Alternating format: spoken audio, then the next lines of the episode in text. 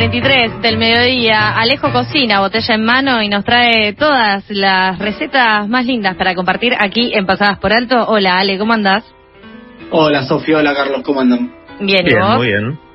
Bien, ya arrancando el viernes, esperando que salga rápido la vacuna. Esperemos que ¿Ya te notaste? sí. Ah. Antes de las ocho y media ya estaba anotado. Yo pero- también, ocho, ocho y cuarto, refresheando la, la página para poder anotarme. Sí, Eh. Y ahora igual hay que mandarle chiste a Boti para que nos dé el turno, ¿no es cierto? Boti está a punto de bloquearme ya de la cantidad de. Estoy un poco tóxico. Dale, Boti, dale, Boti. Eh, ¿Qué onda, Ale? Quiero primero decir eh, que todos te pueden seguir por arroba cocinebrios, esa es tu cuenta de Instagram en donde das recetas y ganas de comer, básicamente, y que ha tenido un rebranding. Felicitaciones, diseñador gráfico eh, y- e influencer autogestivo, ha quedado muy bien. El diseño gráfico es mi pasión. Sí. Logré después de mucho tiempo cambiar la foto de perfil que tenía, que la había sacado el, el día que creé la cuenta, medio borracho, pero ahora somos profesionales. Esta, la vida del influencer eh, es más compleja y hay que dedicarle, hay que dedicarle. El único secreto que tengo es, es el esfuerzo. Laburar. El único secreto que tengo es el esfuerzo, fantástico. ¿Y qué, de qué vas a hablar hoy? El domingo estaba haciendo una tarea de investigación que eh, fue ver la final de la Eurocopa. No sé Ajá. si lo vieron. Se Sí. jugó entre Italia y eh, e Inglaterra en Wembley y pasó algo que me causó mucha gracia, que fue que en las afueras del, del estadio los ingleses cantaban canciones en contra de la pasta para ofender a, a los tanos cosa que ellos eh, sufren mucho, digamos, son unos grandes defensores de su de, de su comida y de su cultura culinaria. Sí, Y- se gritaban, se gritaban cosas como anda a comer, eh, anda a comer harinas eh, procesadas, algo así El como. chiste se te trabó dos Sí, veces, sí, medio sí, que no se te entendió. Eh, tengo que trabajarlo, tengo que trabajarlo. Estuvo re bien igual. No, sí, pero andá, lo- la banda de, la- de los mostacholes, eh, son todos italianos. Vos ¿Qué sobre cocinar la pasta, se gritaban. Se te repega el fideo, cosas así. Algo que me causó mucha gracia, que fue que cuando terminó el partido y ganó Italia la, la Copa, Bonucci, que es uno de los jugadores italianos, cantaba y y les gritaba a sus compañeros que a los otros les hace falta comer mucha pasta para ganarnos. Y pensé, ¿cómo un tipo, un italiano, se está acordando en este momento de euforia de que tienen que respetar su comida? Y la idea de esta columna que es ¿Por qué los tanos disfrutan tanto la tradición en su comida? ¿Por qué la venden como algo que no se puede modificar? Eh, no sé si vieron también en estos días, también con motivo de la Eurocopa, videos que se hicieron virales de gente, por ejemplo, rompiendo al medio los tallarines, espaguetis, para meterlos dentro de una olla, generando indignación en, Mm. En todos los italianos y en toda la comunidad italiana alrededor del mundo. Hay como una idea de que los tanos son medio in- intransigentes en lo que es las recetas, su, su modo de comerlo y en cómo el resto del mundo tiene que comerlo. Como una eh, causa de vida. Como si fuera una causa nacional, exactamente. Claro, una causa de vida total. Yo quería tener algunas ideas para problematizar esto y ver qué nos pasa también, decir, por qué se llega a eso. Y lo primero que yo pensaba es, muchos de esos ingredientes que ellos defienden tanto, ni siquiera son de ellos. Digamos, uno, uno de los de las cuestiones principales que ellos exportan y que trabajan es el tema de la utilización del tomate. Y el tomate es, es americano, ellos no lo conocieron hasta, hasta el siglo XVI y XVII con lo cual hay una hay toda una cantidad de, de productos que ellos identifican como propios, como también la berenjena, por ejemplo, y es del sudeste asiático, que en principio ellos han forjado una cultura por fuera de lo que es el producto que les vino en su tierra. Tremendo Les cómo vino en funciona, gracia. cómo funciona la posverdad, ¿no? ¿Por qué? No, digo, porque ellos construyeron un relato eh, independientemente de lo que sucedió Insiste. Claro. Igual a mí me gusta esta tesis que estás trayendo, Alejo. Creo que nunca eh, viniste con una... Va, sí. Pero esta me parece como entender la mente del estanes del mundo quienes se aferran a sus comidas y que defienden incluso ingredientes que no les corresponden a sus tierras, pero que los abrazan como tales, ¿no es cierto? Hay algunos que, hay algunos que son propios, por ejemplo, el, el, aceite de oliva, los olivos son muy clásicos, son típicos de alguna de las regiones del sur de Italia, y se hacen los mejores aceites de oliva del mundo. Ellos lo que tienen es un gran respeto por el producto en sí, el producto original. No tanto la receta, son muy estrictos, pero el producto original se trata con mucho respeto. Por ejemplo, el tomate que nosotros consumimos hoy en día es un tomate que se ha modificado genéticamente hace muchísimos años. Hace como 50 años se ha modificado el tomate y la mayoría de los tomates que consumimos están preparados para durar más tiempo eh, fuera de la planta y poder tener más estabilidad a lo largo de, de todo el ciclo de cultivo. ¿Eso qué genera? Estos tomates que comemos a veces que no tienen sabor. Sí, que son transparentes. Pero es la como la el costo por tener tomate todo el año, ¿o no? Hay una diferencia, sí, entre el tomate que consumimos de invernadero que el otro, principalmente porque el tomate más eh, original no se no, crece durante el invierno. Eh, pero ellos han podido mantener una cultura de cómo se hace el tomate que sin genera, la verdad es que quien lo haya probado, la diferencia entre un puré de tomate argentino y un puré de tomate italiano es enorme. Y luego la única diferencia es el tomate y la planta de la que viene, porque el producto en sí es básicamente el mismo, el tratamiento es el mismo. No hay una gran diferencia en, en el desarrollo que ellos hacen después al que hacemos nosotros acá. Sí, y, y bueno, eh, uno piensa en comida italiana, y corregime si me equivoco, y piensa principalmente en pasta y pizza, con lo cual eh, también hay una presencia importante de, los quesos, ¿o no? Sí, ellos tienen eh, un gran desarrollo de algunos quesos puntuales. Junto, hay, otro, hay tres países que son básicamente los grandes productores de, quesos del imperio, que son Francia, Inglaterra e Italia. Italia tiene algunos quesos puntuales, hay, no sé, desde la burrata o el queso pecorino, que es el que se debería usar en algunas salsas. Eh, tienen incluso el queso parmesano nuestro, deviene del parmigiano reggiano, de, que se hace en Italia, y tienen mucho, lo que decía al principio, mucho interés en cómo se elabora la materia prima. La calidad que ellos le exigen a las recetas deviene de que su materia prima tiene un trabajo previo y una receta, una forma de elaborarse con mucho respeto. el respeto, el respeto ante todo, me parece importante.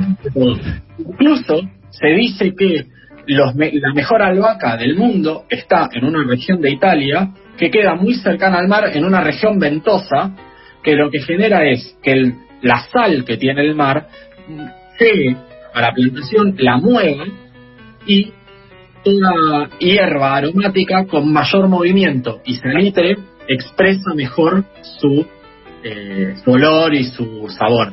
¿Está chequeado? Sí, o sea, ¿se puede chequear? Sí, se puede ir, se puede ir y ver el salitre y todo eso. Vamos. Imaginen eh. el nivel de detalle que esos, ellos han llegado a tener, que hasta piensan en ese tipo de cosas para la albahaca, que es algo que uno pica y mete dentro de algo. sí, y hace, hace pesto con eso, tal vez. Igual que delicia, no no digamos que se pica y solamente hay hay muchas buenas cosas para hacer ricos pestos cremosos. No es el principal de un plato, pero se llega a ese nivel de detalle. Otro tema que tienen es eh, la, la familia. Hay como una idea de que la cocina es un espacio de reunión que, que tienen los italianos, que hay como una especie de respeto a la receta de la nona nosotros, esto cuando hablamos de pastas, charlamos sobre un canal de YouTube que se llama Pasta Granis. ¡Ay, sí! Me hiciste acordar, qué lindo. Que son abuelos y abuelas haciendo pasta de forma casera y tradicional y sin ningún tipo de preparación. Gente que es, solamente por tener años, sabe hacerlo bien y sabe respetar la receta y la tradición que le legaron a ellos sus propios antepasados y es algo que por lo cual allá se tiene muchísimo respeto. Entonces, cortar un espagueti al medio no solamente puede llegar a ser un error eh, en términos que de repente el, espagueti es más rico entero, sino que además hay una ofensa familiar. Claro, una cuestión de tradición. ¿Cómo se le va a faltar el respeto a una nona que que nunca cortó los espaguetis en su vida y uno agarra un tenedor y cuchillo y los corta para poder comerlo con una cuchara. No, pero de última vos lo comes como quieras, no te pongas en policía, pero... O sea, de, el tema de la cocción de última es lo que hay que ver, como para que quede así, ¿no? No es que acá siempre dejamos que todos coman lo que quieran como quieran y no sé qué, que Nosotros estimulamos a que la gente pruebe y come como más le gusta. Pero acá estamos hablando de por qué los tanos son tan rígidos. Ok, perdón, me fui son de... tanos? ¿Por qué son tan tanos? Me fui de la hipótesis. Exactamente. Nosotros tenemos que descular, de, pensar por qué ellos generan esa cultura. De hecho, es algo que, a mí me sorprende mucho. Hay incluso una cuenta de TikTok de dos italianos eh, que la gente les manda videos, sobre todo de, de yankees, que hacen cualquier cosa con la pasta, no sé, que mezclan cheddar con, con provolone y se lo tiran a unos fideos y los fideos los cocinan 25 minutos y ellos reaccionan así, se vuelven locos. Y hay, hay hasta una cultura sobre enojarse respecto a la pasta. Hay como una sobreventa de esa indignación que tienen, que a lo largo de los años se ha mantenido y que hoy en día hasta es furor en redes, pasa en una final de Eurocopa. Sí, es como de repente que te en el mate amargo y empecemos a discutir por eso, si bien acá hay mucha gente incluso que toma mate dulce, como que ya tienen toda una, una cultura de cómo debe ser la pasta que mm, no solo eh, lo defienden en sí por, por el alimento, sino que también por el hecho de, bueno, ponerse en ese lugar de enojarse y defender. Me hiciste acordar al meme ese del gaucho que dice retruco y no sé qué. Retruco. ¿Cómo? Amargo y retruco. Amargo y retruco, exacto. Sí. Alguna de las cosas que, que yo quería marcar, así como solamente a modo de ejemplo, porque creo que después debe haber una cantidad de cosas infinitas y que escapan a mi conocimiento como, argentino, es los italianos para comer pastas tienen algunas salsas básicas, que dicen ellos. Que son salsas que no se pueden modificar. E incluso tienen distintas variaciones de acuerdo a la región. No es lo mismo hacer un ragu a la boloñesa, por ejemplo, en Bolonia, que lleva panceta y carne picada de vaca, que hacerlo en el sur, que en lugar de panceta y carne picada de vaca lleva mitad de carne picada de cerdo y mitad de carne picada de, de vaca. Hay lugares que, por ejemplo, al pesto le ponen papa. ¿Esto tiene papa? en algunas regiones sí. El pesto Nunca lo probé. No, no, podría negarme a probar algo que tenga albahaca, todo lo del pesto y encima papa. O sea, la papa para la pasta. Suena bien. Sí, no, no podría fallar. Entonces, hay como una. Hay, hay esas salsas básicas, ellos lo necesitan como algo, como algo elemental y primordial para que sea eh, una pasta, una pasta. Por ejemplo, los fideos a la carbonara, que a mí particularmente es una de las cosas que me gustan, tienen cuatro ingredientes. Huevo, queso, guanciale, que es algo parecido a la panceta, que acá no se consigue, pero se puede hacer con panceta, y pimienta. Si faltan una de esas cuatro cosas, un italiano te dice que no es carbonara y en ningún lugar italiano se sirve una carbonara que no tenga esas cuatro cosas. Acá en Argentina, quizás por adaptación o por el motivo que fuere, disponibilidad de, elementos, todo, en cualquier bodegón a la carbonara le ponen crema, por ejemplo. Claro. Pero allá jamás se puede modificar una receta de salsa básica es algo que está completamente prohibido. De hecho, hay variaciones que hay como cuatro o cinco salsas que tienen una pequeña variación. Por ejemplo, a eso que dije, hay otra salsa que lleva salsa de tomate. Entonces, hay como un, armado con los elementos básicos, sin poner grandes cosas, y ellos tienen tabulado cómo se, hacen, cómo se hace cada una de las salsas.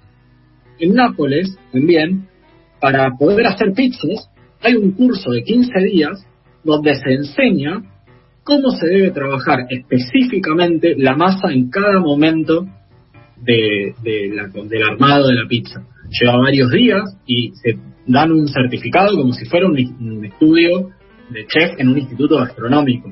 Y es que lo es, pero en el medio de una secta de fundamentalistas. Claro, los, terroristas, napolitanos de la pizza. Claro. Eso serían. Tienen su propia academia. Claro, claro. Igual me parece que, o sea, eh, entiendo el punto de que se enojan y los imagino haciendo eh, un punito con la mano, incluso macho me implica a ver y hablar con eh, manos cuando me enojo y ser muy efusiva pero eh, si enumerás todo lo que dicen que hay que hacer y que no sé qué, yo no me junto a comer con un Tano, porque la verdad que ya están pasándose eh, de claro a Jedes, ¿no es cierto? Va, a mí me da esa sensación, Carlos, ¿qué pensás? Eh, a mí me parece un poco lo mismo, además yo soy de los que, la verdad, sí, por comodidad rompo los fideos al medio, entonces digo, no tengo ganas de andar peleándome por nimiedades. Nimiedades, hay tantas cosas para, para algo que les iba a preguntar sí. es, ¿ustedes creen que haya algo argentino que genere esa misma situación? Yo pienso en la gente que le pone mayonesa a un asado, por ejemplo. Que acá la verdad es que uno se junta con 10 personas y no pone un pote de mayonesa en la mesa, pues sabe que nadie lo va a usar. Eso es tu casa. Anda a tu casa. Escúchame, pero pará, yo creo que no nos vayamos a lo del asado porque se nos va las nos vamos nos vamos a las manos, pero Vamos a hablar de lo que estamos hablando. Tema pastas y cosas tipo pecados, atrocidades de pastas. Cortar la pasta es una, hacer el one pot pasta, que es muy bueno, a los tanos no les debe gustar. Después, ¿qué más? Yo he comido fideos, fideos con milanesa, no les debe gustar. Qué buena comida, ¿eh? Qué a mí me encanta. el fideo con milanesa. Sí, sí, y le pongo pesto cuando, cuando es con milanesa. La pasta, en principio, no es una guarnición. Claro, eso es algo muy de acá en principio. Pero acá en Argentina todo es posible. Un mundo y una tierra llena de oportunidades. Hay algo que ellos entienden también como, como pecado en esa escuela fundamentalista que tienen, que es, ellos tienen muchísimas más variedades de pasta de las que tenemos acá. Fideos tienen un montón, algunos secos, otros que se hacen eh, caseros, artesanales, y ellos cada uno de, cada uno de esos tipos de pasta están pensados o no sé si están pensados pero ellos sostienen que eh, tienen como un maridaje con una salsa.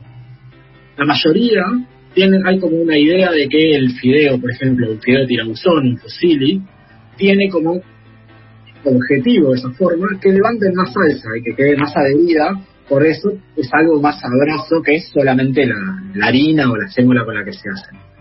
Entonces, ellos eh, sostienen que uno de los mayores pecados que se comete a nivel mundial no es em, el, asesinato de gente, sino el comer tallarines con boloñesa. ¿Por qué? ¿Porque no entra la salsa ahí? Exactamente, el tallarín es, es un fideo muy finito que lo que genera es que la salsa no, no se llegue a impregnar y que, en definitiva, después termina quedando toda la carne picada, una boloñesa, en el fondo. Y te lo come con un pan, lamiendo el plato. ¿Qué, cómo come esta gente? Sí, Claro, invito también a la gente que, que, se, se, siente identificada con este fundamentalista, fundamentalismo italiano, a básicamente repensar, cuestionarse un poco más, ¿no? Eh, las tradiciones, porque a veces eh, es más cómodo incluso, o te permite disfrutar más algunas cosas eh, a través del proceso de la evolución, ¿no? Antes de que nos cuentes la idea final de esta preciosa columna que solo nos ha traído ganas de comer pastas, quiero decir que el, no sé cómo se llama, vos ahora me dirás, pero el fideo que tiene un agujerito en el medio y que cuando vos agarrás y enrollás con el tenedor el rulo de fideos para comer una cantidad eh, óptima en un buen mordisco, y cuando soplás porque está muy caliente, si tiene salsa adentro, es un arma mortal. Porque esa salsa está caliente y no la llegas a enfriar soplando. Entonces yo quiero que nos replanteemos también los peligros de las quemaduras de los eh, paladares. O peor, porque cuando no, puedo explicarlo en radio, pero cuando haces para comer hasta lo, último y ahí ese fideo se descontrola y si tiene salsa dentro es como un peligro. Chicos, es un peligro. Cuando succionas el Claro, cuando, terminas para pasta, pasa que también en Italia el gremio de los tintoreros es muy fuerte. Claro. Y han hecho mucho dinero gracias a esos fideos que son forati los que tienen el, el puntito al medio Ahí va. mucho dinero gracias a la gente que se ha manchado. Sí. Entendido entonces desde el lado hasta gremial la filosofía de los tanos eh, y la pasta. Sí. Yo lo que quería cerrar era pensar qué es lo que genera esa cultura que yo por lo menos no veo en otros, en otros países, qué es lo que ha generado a lo largo del tiempo esa defensa férrea y dura, casi como el catenacho que ellos jugaban en los ochentas, eh, sobre eh, su, su comida y su producción. Y lo primero que yo pensaba es, Italia es un país que, sin ser un, país que ha sido colonialista en los últimos 200 años, ha impuesto muchísimos, muchísimo su propia cultura y sus propias marcas al mundo. Italia ha generado mercados para sus productos con esta defensa que son impensados. Digamos, Argentina, que es un gran productor de alimentos, uno de los mayores productores de alimentos del mundo, importa fideos y tomates italianos. O sea, trigo y tomate estamos importando a los italianos, porque esa es una cosa que en sí no se ve en, otros países. Los yanquis no nos venden hamburguesas prehechas, por ejemplo. Eh, entonces, hay como una idea ahí de defensa no solamente de su tradición, sino también de su industria, digamos. Es algo que hasta creo que debe estar estimulado en algún punto. Italia es uno de los países con mayor cantidad de pymes exportadoras también, que lo que venden es esto, quesos, tomates, eh, vacas disecadas, tienen una, una gran producción de alimentos que llegan a todas partes en el mundo porque su cocina está muy metida en todos lados del mundo. Qué hambre. Yo ahora quiero comer un plato de pasta, así que vengo un italiano a retarme que lo estoy comiendo mal y tirarle salsa caliente. Y escuchar el Forza Italia. sí, a full. Eh, Ale, la verdad que te has venido muy afilado con esta columna del día de hoy. Recordamos a todos quienes, quienes nos están escuchando que pueden seguirlo en arroba cocinebrios y eh, seguir sus recetas, pedirle recetas también eh, y decirles, ¿esta pasta es italiana o no es italiana? Y Ale va a saber contestarle seguramente. ¿Qué canción trajiste para despedirte? Traje una canción que me gusta mucho, una de las mejores canciones para mí de Los Redondos, por lo menos la música, que es Nueva Roma Adelante, entonces nos vamos de Cocinebrios con los redondos y ya en minutitos hacemos el sorteo.